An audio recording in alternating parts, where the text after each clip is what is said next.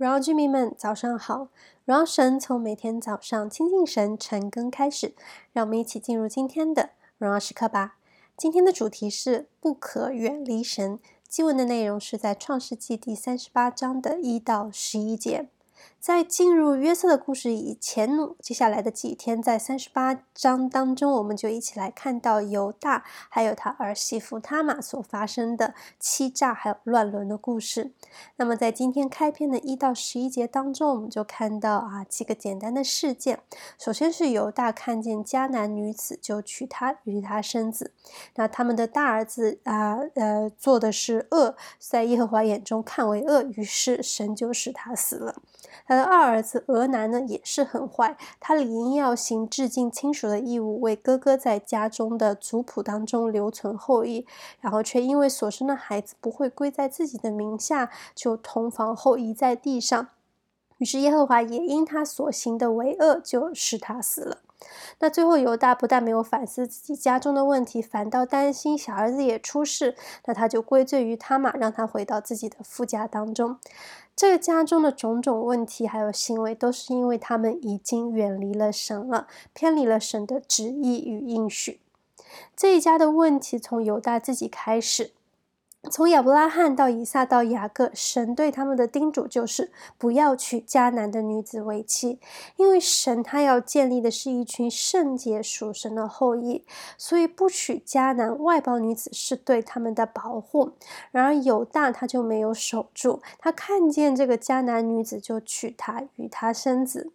因为他不遵守神的律法，还有教导，这个家就从这个父亲开始就偏离神的心意，远离神的保护了，以至于从父亲到儿子，他们就跌倒，使得罪进入到家中。而当儿子们看见父亲没有一个敬虔爱神的样式时，他们就开始行耶和华眼中看为恶的事。那特别是这里看到的二儿子俄南，他的自私自利。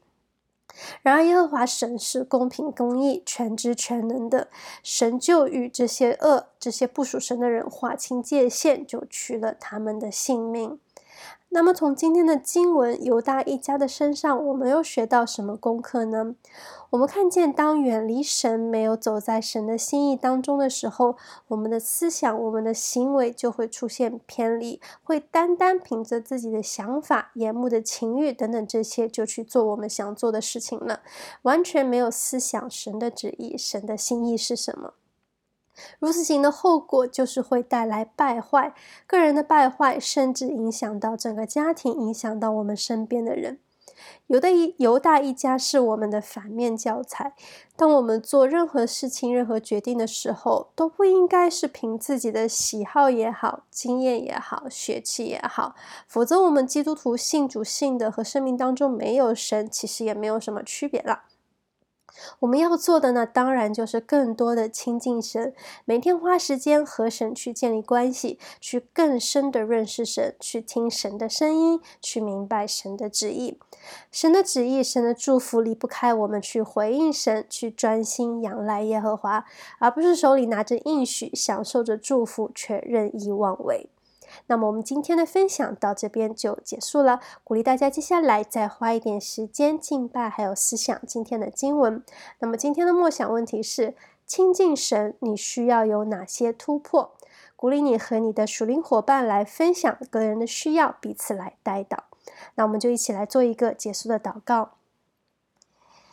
亲耶稣，主啊，我们来到你的面前，主啊，是，透过今天的经文，我们看到，主啊，当我们啊偏离你、远离你的时候，主啊，我们的思想、我们的行为就会出现偏差。不只是我们自己远离了你，也会因着我们对我们的家庭、对我们身边的人造成不好的影响，使自己、使这些人都啊，因着我们自己的这些行为的偏差而跌倒。主啊，知道这些都不是合你心意的。主啊，你起初的心意就是为了要祝福我们，就是要带领我们。我们主要真是让我们